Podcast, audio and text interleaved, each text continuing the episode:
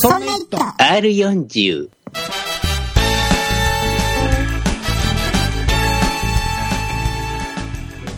そんな一途 R40 第1回目でございます。この番組は懐かしいパソコンの話をダラダラと話していく番組でございます。最新情報は一切出てきませんので皆様ご注意ください。えー、お送りいたしますのは竹内と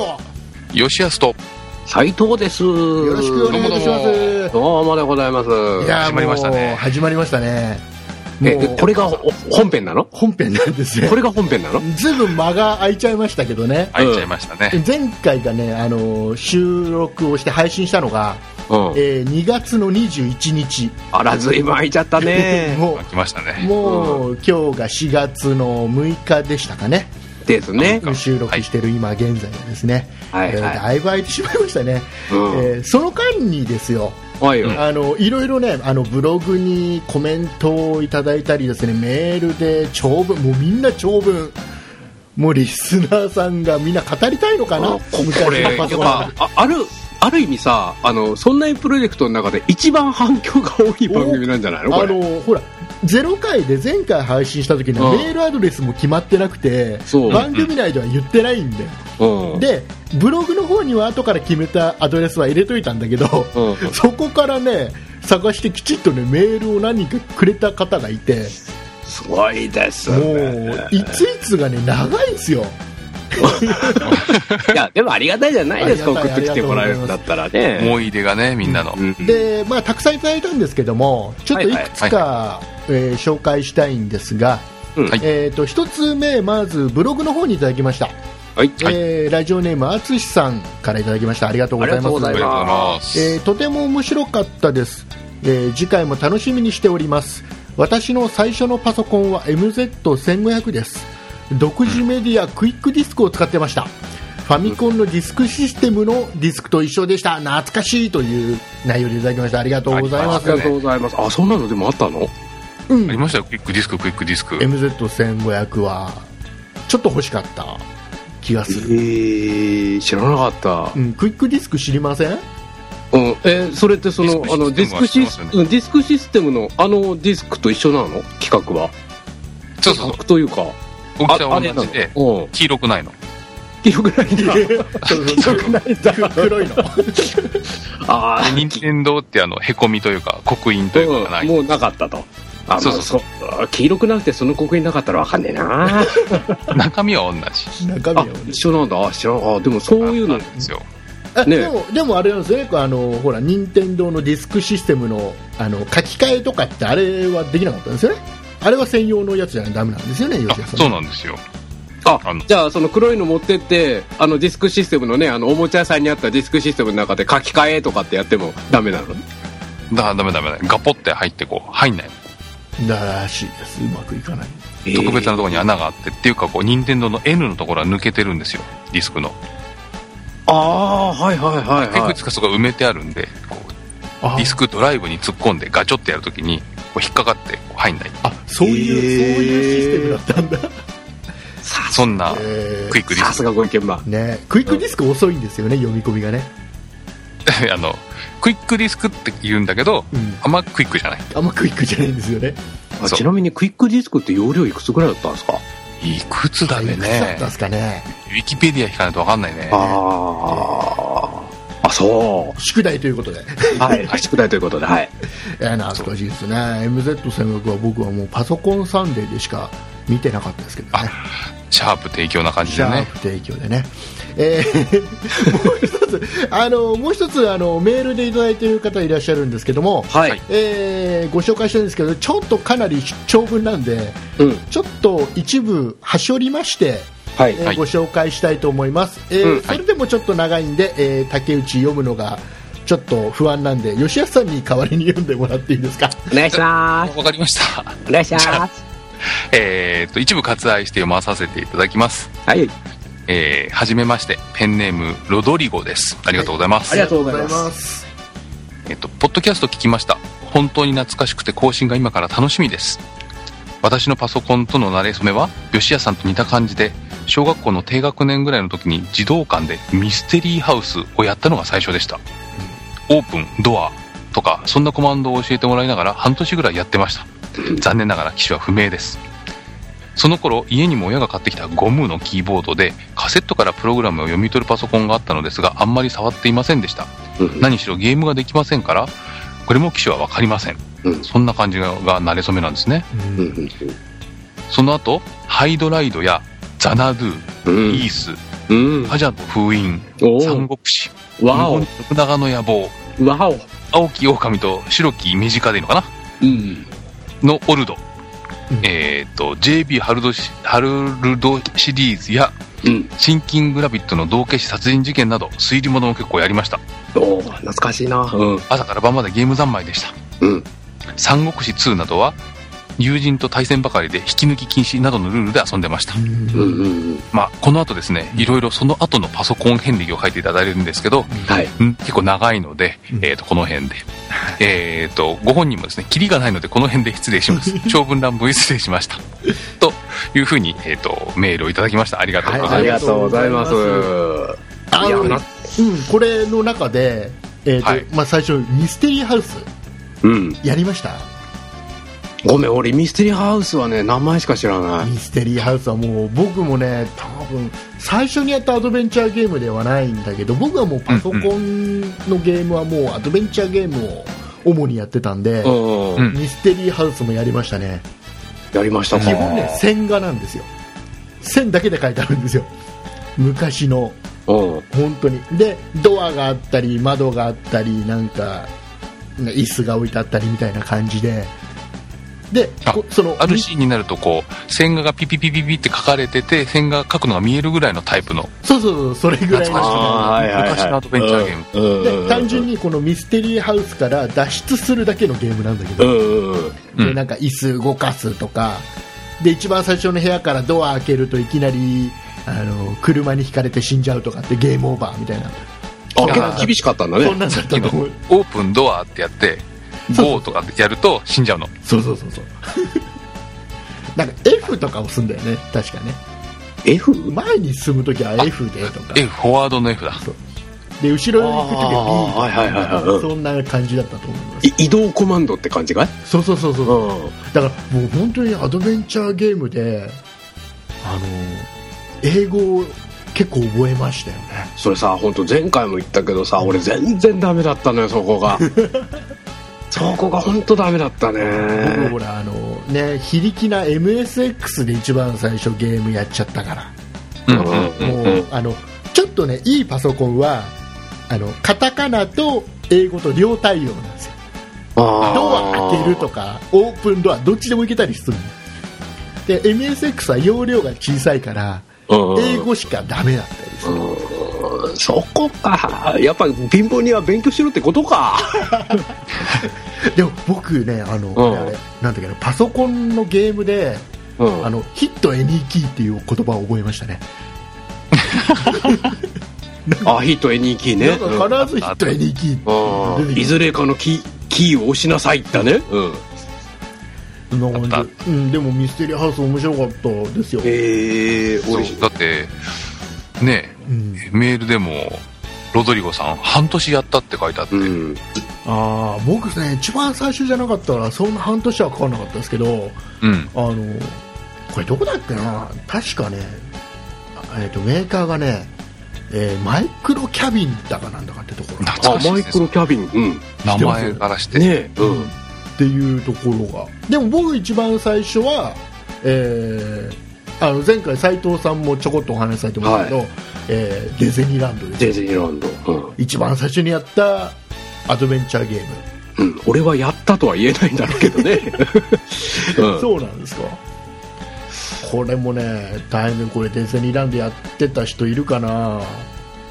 僕 MSX 版だからうんあの他の機種は綺麗にカラーなんだけど、うん MSX は線画なんですようんうんうん容量が小さいから色が塗られてなくてそうしょうしょうがないじゃんそれはねしかしかも、えー英語の入力のみ英語の入力英語コマンドがねでねずるいずるいんですよあのねあの入り口入るのにうん。ロッカールームがあるんですようん。でロッカールームのあのあるところを開けると、うんそこにお金が入っててそれであじゃあチケットが入ってるのかチケットが入ってて、それで中に入れるっていううんうんあれなんだけどあの本当はロッカールームにロッカーロッカーの脇にコーラの缶が置いてあるんですようん。で他の機種は缶ムーブ缶缶をどかすとその下から鍵が出てくるんですよおはーで MSX 版は容量が足りなくてこの缶ジュースが端折られてるんですようん。でどうやってこれ鍵を見つけるのって話なんだけどうんうんどどうなの、うん、ムーブロッカーなんですよ廊下動かしたロのッカーを動かさなきゃいけないそうするとロッカーの下から鍵が出てくるっていうねすごいな。それで半年悩みましいたやーご何どどこの引っ越しセンターみたいな感じだよねだからそんなむちゃくちゃなデザイン まあちゃね、くちゃまあ、当時の開発者さたちはもう一一生懸命考えたんだろうねそのね少ない容量の中でねなんとかね収めようっていうねだったら缶を残しよう缶を確かにムーブロッカーはひどいよねで他のちゃんとした機種はどっちでもいい鍵が出てくるんですよムーブロッカーでもムーブ缶でも へえ2つ選択肢があるんですよ先に進むのに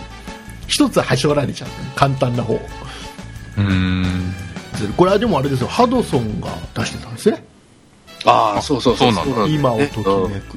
ハドソンソフトね。ハドソンソフトハドソンでそあ、の後 MSX でやったんですね、それをね。 MSX で僕はやるうんでその後あれやりました斉藤さんサラトマ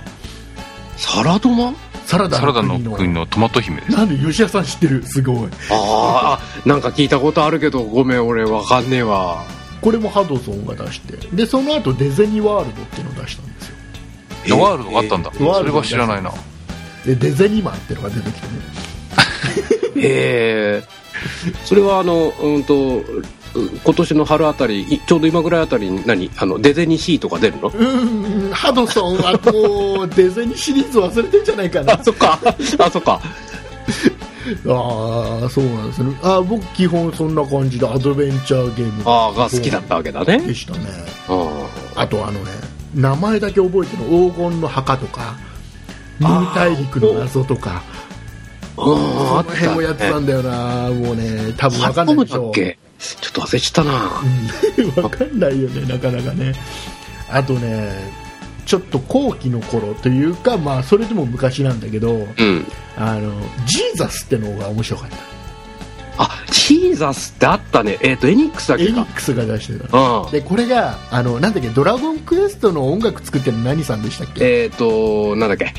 えっとねそういきなり振られると出てこないんだよなんだっけもうみんなみんな多分 聞いてるそうそうみんなあの聞いてる皆さんは「聞いておーあの人よ」っていうこれ今なんで斉藤さんとこうやってぐちゃぐちゃやってること頃にあれですよ吉田さんちゃんと調べてるでしょうねジーザスの音 楽うん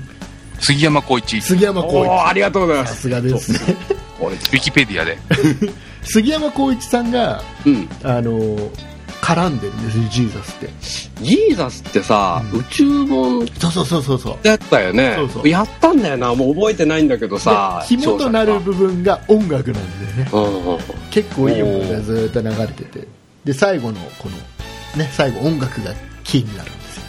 あてかさ竹内さんさなんか俺たちばっか盛り上がっててなんかあの先生がさ吉谷先生がさ、うんちょっと静かなんだから吉谷先生は、えーあどんなゲームやりよ吉田さんどんなゲームをねパソコンでやってたのかって話よ、ゲームあんまやってなかったんですよね。うんうんそういえば。あそうなんですか、なんかね、覚え、覚えてるのはハイドライドと、ううんん、あとなんだっけな、そんなにね、やった覚えがなくて、おーなんでやんなかったんだろう。ハイドライドってどこまでやりました ?3 ぐらいまで出てましたよね俺一本3しかやってない俺。俺3までやった僕は2までだったかな俺ちなみに2やってないえなんでわかんないけど388番出てて3買った ああそうなんだ僕ハイドライドは何でやったかな MSX だったかな出た、もう、竹内さんいろんなマシン持ってるからな。 いやーね、もう本当いね、やお金持ちってやーね。 ね友達としては欲しいんだけどね。ね、本当ちょ、ちょっとやらせろよーって、伸びたやらせろよーみたいななんでね。のび太が持ってるんだろうスネ夫でしょどっちかあ、そっかそっか、ごめんね。そうそうそでもなんだろうな高校生ぐらいに入ったらうんうんあのソフトウェアを書かなきゃいけないこう授業とかでねうんあーそういうのがあってどっちかっていうとこうやっぱり仕事ってわけじゃないんですけど学びのマシンだ遊ぶ遊びマシーンじゃでなはいなか感っじがた、うん、してでじゃあゲームとか作んなかったのって言ってもさすがになんかねもう自作で作る時代でもなかった感じかなああそういうえでも僕一番最初にプログラムベーシックを覚え始めた頃にうんうんやっぱりゲームっぽいのを作ったなそうそうそうだか本ら当に簡単ななんか、なんつうのピンピンボールじゃなくてなんだあのテニスみたいテなやニつスみたいなそうそうそうそうそんあな感じのやつとかあそれはいわゆる後に竹内ウォーズと言われて名作と言われたあれですねそうそうあれあれ、うん、あ僕ねあ違う違うあのねアドベンチャーゲームは作ったんですよあ作ったんだ、友達と中学の時にうんうあのまあ、作ったのは多分 MSX です確かねうん MSX で友達となんかアドベンチャーゲーム作ろうぜつっうんてであのね友達に中丸くんっていたんだけどうんんあの中丸物語っていうのを 作って中丸物語神風風子の謎っていうのを作ったんだけどいや面白そうじゃないか、うん、でオープニングだけ作って挫折したんだけどああいやよくあるよくあるですごいね、あのー凝ったんですよあのきちっと中丸中丸くんの家がを書いて BGM がバックで流れてで一番最初にヒットやニーキーってやっぱ出るのねおでインサートコインじゃないのそうそうインサートコインもまたなででこのなんかボタンを押すとうんあのデータレコーダーが、うんね、カセットテープのデータレコーダーが、うんその中にあの音声データを入れるうんで中丸くんの声でストーリーを読み上げるテープで、えー、勝手に撮ってるじゃないですかテープがプレイになってうんっていうとこまで作った覚えがありますよ、俺その神風風風子がすごく気になるんですけどあれね確かね中丸くんちに遊びに行ったんでみんなでうんうんで中丸くん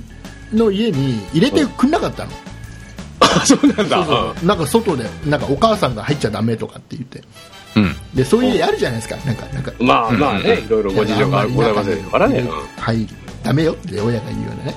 でなんで入れてくんないんだよとかっつってでお母さんがダメだって言うからっつってうん。あれだろなんか女女の子が来てるんだろうとかってみんなでかたからかって言ってた、違うよとかっていう話で、うん今今で中丸君が今あの家台風が来てるんだよとかっつってよくわかんない。うん、まあな。うん。子供の嘘だ 子供の嘘。本当子供の嘘ですな。うんあじゃああれだじゃあ女の子で台風だったら神風風子っていう名前だっつって神風風子の謎っていうね素晴らしい。そんなでもそう素晴らしい。中丸君はそのゲーム開発に参加してんのだからほらあのストーリーを読み上げてますから中丸君そうですよね、うん家には入れてくれなかったけど一緒に参加はしてくれゲたー。ム作るような仲良しだったのね仲良そいうそうそう仲は良かった当時そうかその後 RPG スクールっていうツール出たの知ってますああ、出ましたね。ログインがね。うんログインねそうそうそうログインでやっていたあれでね友達と途中まで作った覚えがあるんだよなへえ。俺も買いましたよ RPG スクール。今でも出てんだっけ ?RPG スク忘れーちゃっだたからなあれですよねファミコンだなんだで全部出てますよねそうかいろもいろねル。うん、確か最近までね RPG スクールってなんかものすごくその気になればプロ並みに作れるツールになって出てたよ。うん。あれのね走りのやつで友達となんか阿部君と作った覚えがあるな あ、びっくり。うんね え阿部君はいい人なあ阿部君のあ阿部君はあれですかその家に入れてくれました阿部君家でだって俺えっと一番最初にドラクエやったんだもん おそうおなんだあ僕ね僕あれ中丸くんちに FM7 あじゃあ FM ニューセブンがあってううんんそこであのあれですよあのエニックスのナンパストリートを初めてやった出たナ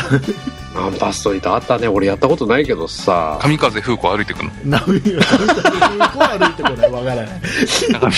神がねここ出てこなかったか中丸くん聞いてねえよなこれ大丈夫だ よそうだ、阿部君はあれですよ。あの、ゲーム、んパソコンゲーム会社を自分で作って、うわしばらくやってたよ。おおすごいっすねあじゃあ本業になっちゃったんだあエロゲー まあエロゲーっつってもね別にバカにできないですからねそうそうそう今どうしたんだろうなうんうんどう聞いてたらメールください聞いてじゃあメールアドレスはいや番組にくれれば多分こう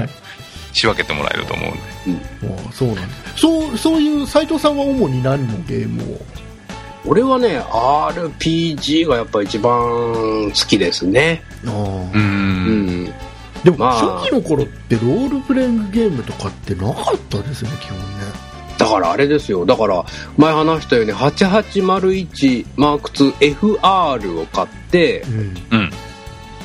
でね一番最初にやったゲームってねその時やっぱりえっ、と吉谷さんのね阿部君じゃないけどパソコンゲームに詳しいやつがいてうん、ううんうんん「ザナドゥやっとけ」と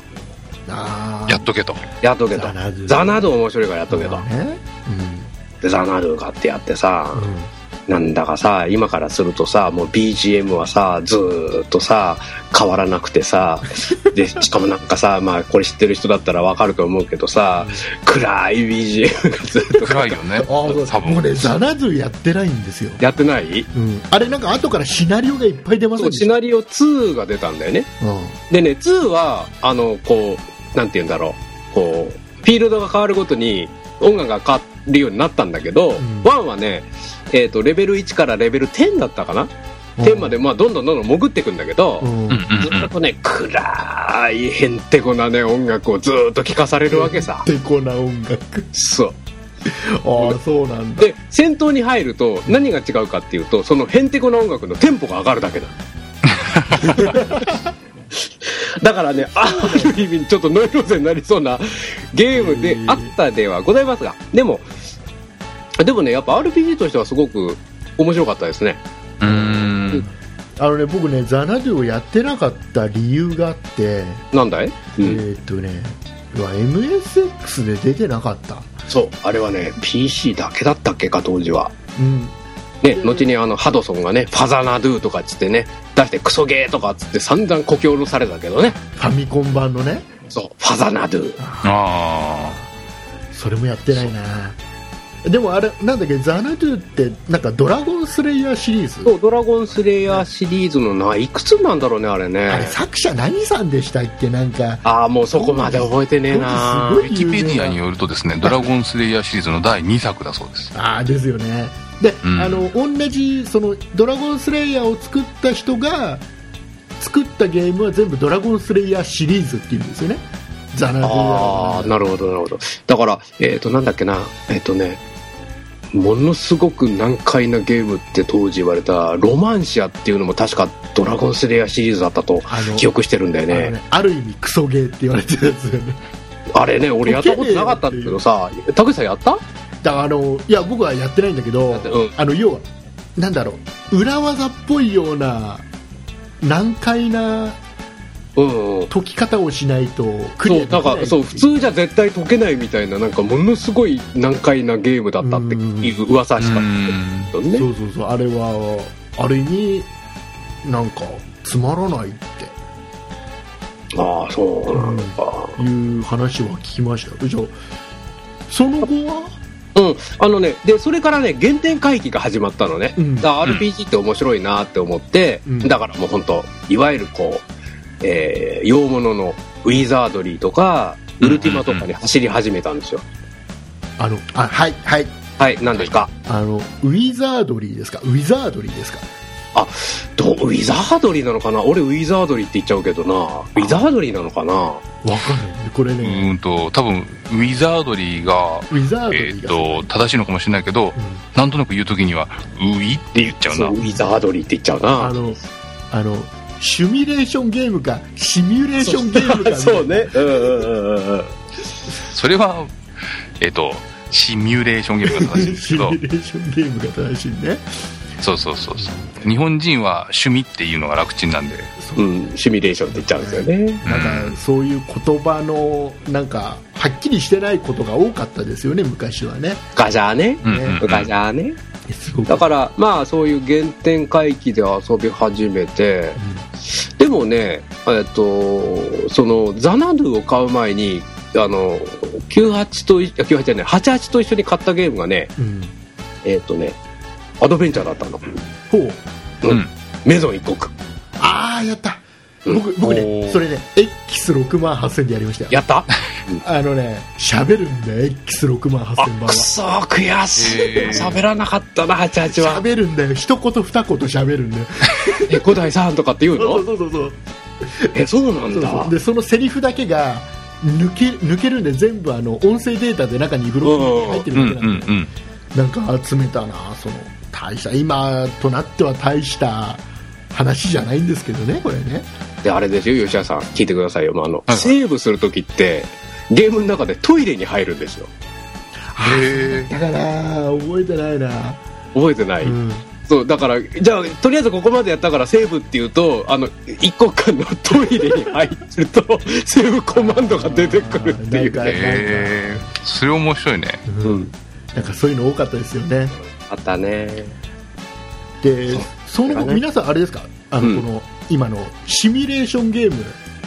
俺ダメだったんだよロドリゴさんも書いてるうん三国書いてたね志信長の野望とか三国志とかねこれこれわかりますあー青き狼と白きメジカのオルドって何の意味かわかりますわかんないオルドっていうのはうんこのゲームの中であのね、うん、なんだろうな子孫を増やす時の そうリリビドーみたいなもんねわかんないけど、うん意味とかわかんないけど なんかねなんかこれね多分僕がやったのは中学校ぐらいだったんだけど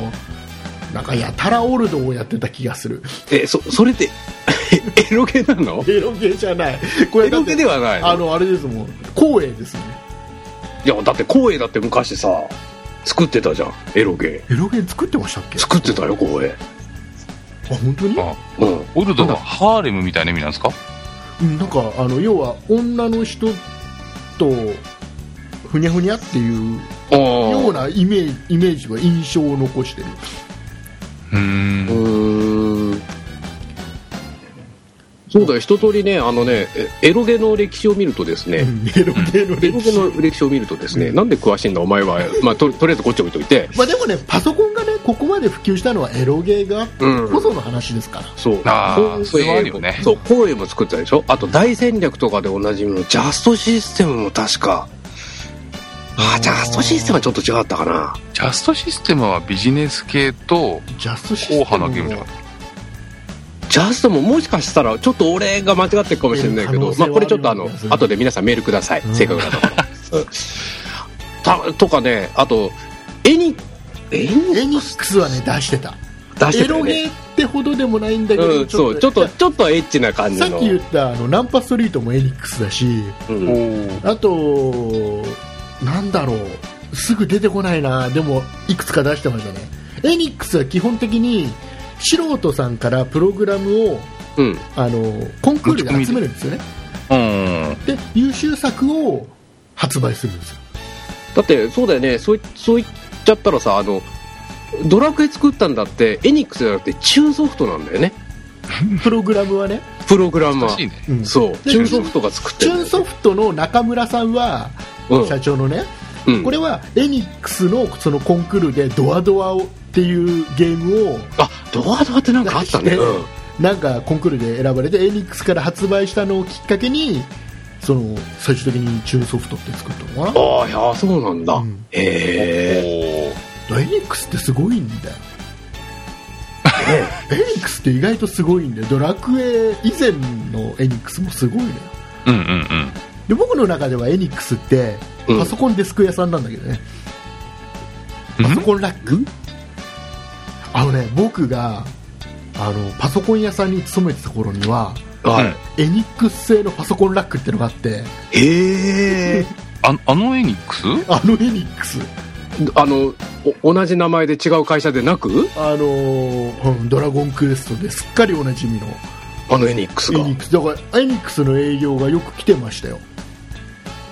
へちょうどあのドラゴンクエストの2とか3ですごい売れてた頃でン、うんうんでドラクエ回してよって無理ですって言われた覚えがあるあそうなんだ あだから昔ってすごいですよあの花王がフロッピー作ってたでしょ作ってたねうん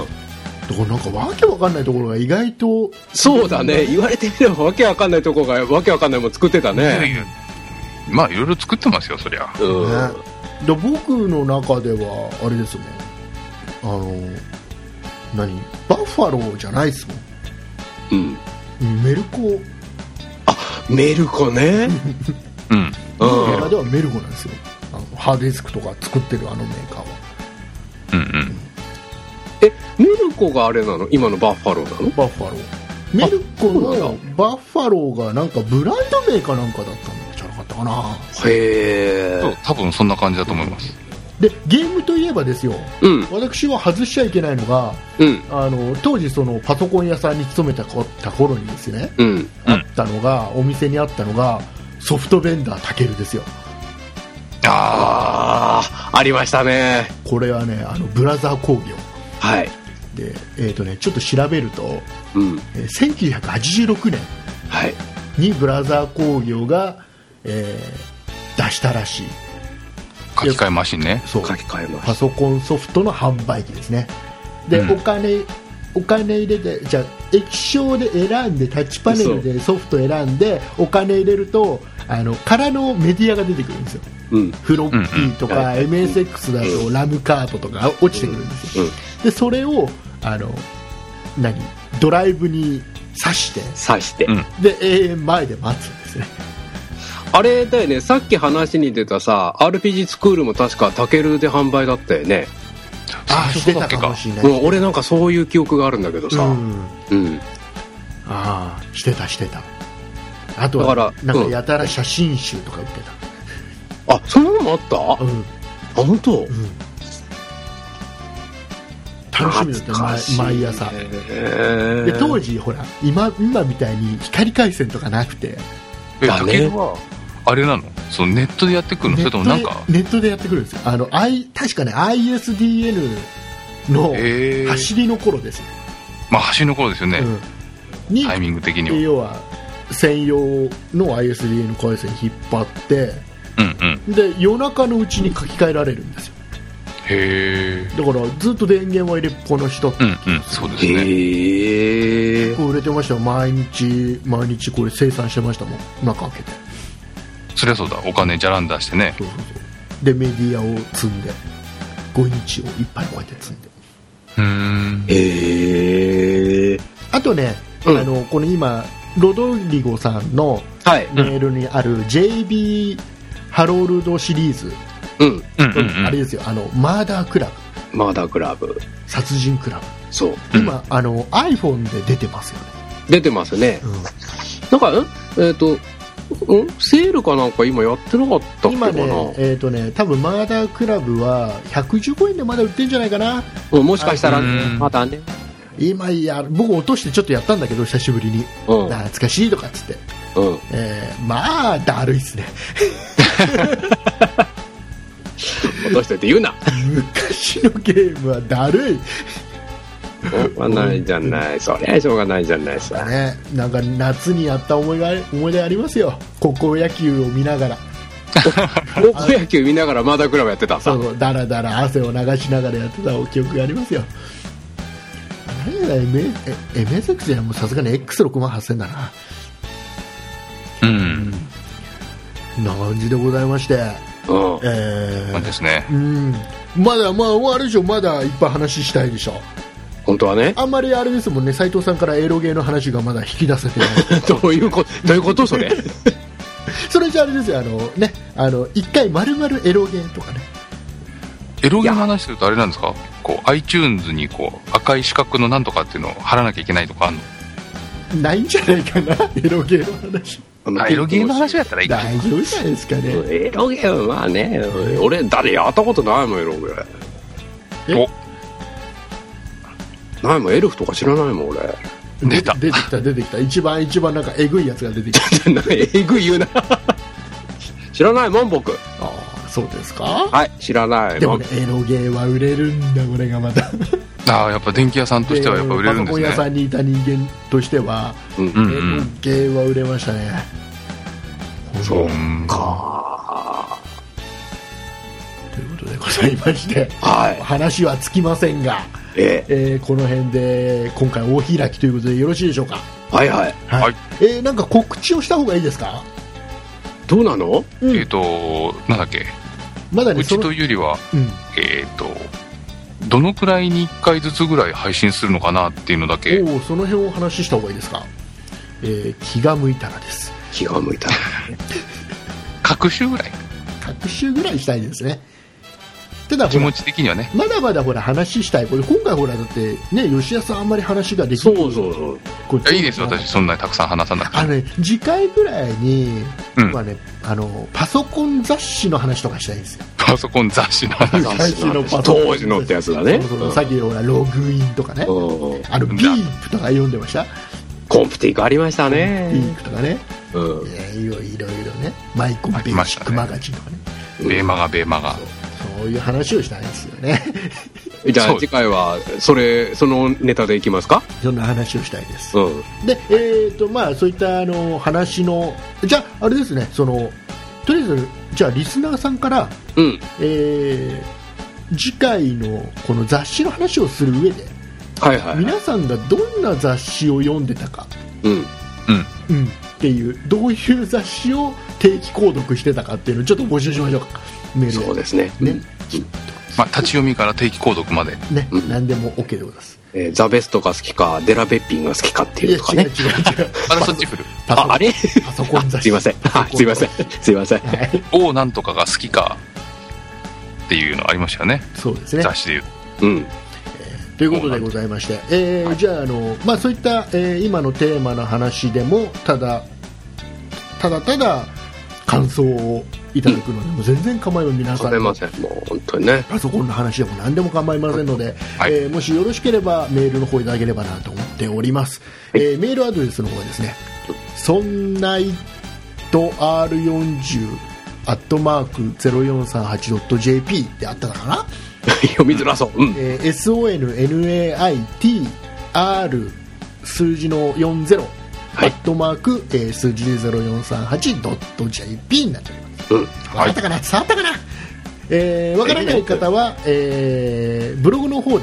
うんえー書いてありますんでブログの方に飛んでもらえればと、うんえーブログは多分ヤフーかグーグルで「そんな一途 R40」と打っていただければ R40 はもちろん R はローマ字ローマ字40ひらあのひらがなじゃねえよ数字 で打てば OK でございますかそうでございますねあ多分出てくるんじゃねえかな 確認はしてませんええまあでも他のね、そんなの番組からのリンクもそうですうんそうだねそれぞれ貼ってあるので、すぐに見つかると思いまそうですす。ね、はいえー我々の番組一応タイトルだけでも言ってきますか、うんはいえー私竹内がうだうだと日頃の愚痴を言う番組「そんなことないっしょうんたまに心温まる話も出てくるっていう噂ですよ。」出てこ ないような気がする な えーそれじゃああの吉安さんと斉藤さんがやられてます、えーカメラの写真がちょっとだけ上手くなる番組、そんなフォトないっしょ。はい、写真の番組ですねカメラの番組、そうです。写真って言ってほしいですね。で、えーで、えー我々はこの番組と違ってですねちゃんと最新情報をある程度流している、えー元祖そんな一途はいはい。 R40 がつかないバージョン、うんこの番組はそんな一途のパクリ番組ですからね、そうですからはい、若いやつをギャフンと言わそうとしてやってる番組でござそいうますいう番組ですね、えーそのような番組も配信しておりますんでよかったら、はいえーか検索して聞いてみてくださいよろしくお願いしますということでうーんいいかななんか話足りないないいや それだけでじゃごあとざいりあえますず番組外でまた話しますか。そうですねネタなくなっちゃうぞネタなくなっちゃうねもうねこれあのこの後にいろいろ話しちゃうからあの話したっけとかって話になるんだよねなるんだなりますねそうえー注意したいと思います、はいということで、はい。えーではまたいつか,、えーいつか多分予定では再来週ぐらいにはいお会いしましょうということでえーお送りいたしましたのは竹内と吉安と、斉藤でございましたあありがとうございましたりがとうございました